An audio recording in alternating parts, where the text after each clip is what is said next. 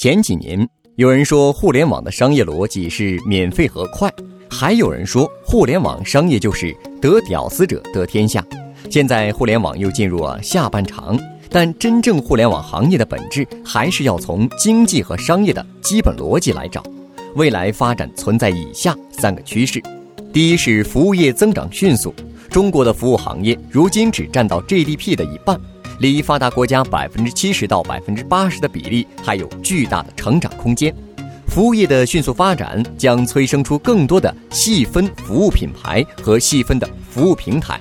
同时，如果一个大平台的服务和产品太多，反而会冲淡品牌的品类辨识度。比如，无论是腾讯做电商、阿里做外卖，还是美团点评做旅游，都会难以形成这个品类的品牌认知度。覆盖过于广的 APP 容易失去自己的特性，看似什么都是，其实又什么都不是。第二是消费升级，高频伴随着消费升级，会催生不同档次的品牌来满足不同消费者的需要。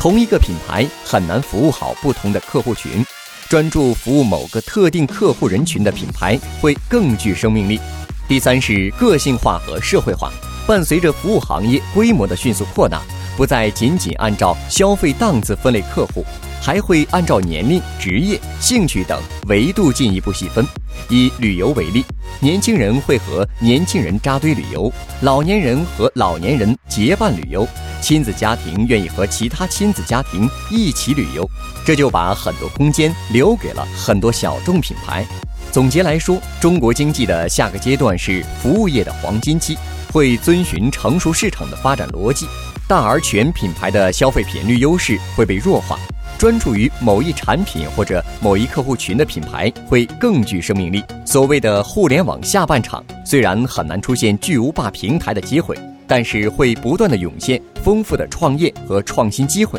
获取更多创业干货，请关注微信公众号“野马创社”。